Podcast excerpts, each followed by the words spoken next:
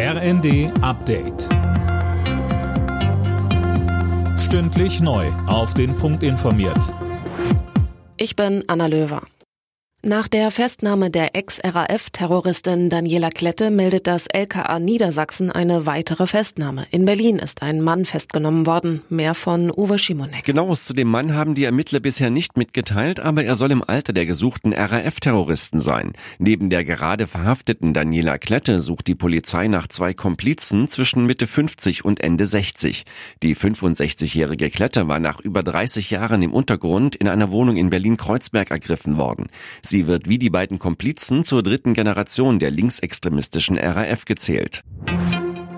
Auf ihrem Einsatz gegen die Houthi-Rebellen im Roten Meer hat die deutsche Fregatte Hessen einen ersten Angriff abgewehrt. Wie die Bundeswehr bei Ex mitteilte, schoss die Besatzung zwei Drohnen ab. Die Hessen ist seit letzter Woche im Roten Meer unterwegs, um Handelsschiffe vor den Attacken der Rebellen zu schützen.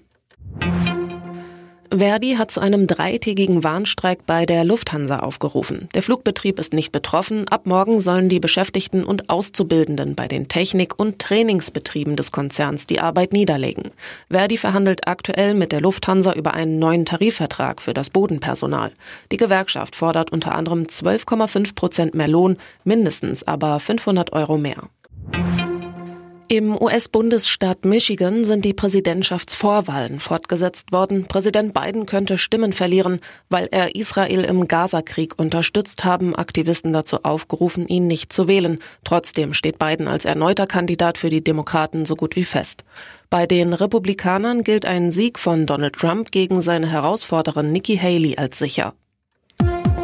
Alle Nachrichten auf rnd.de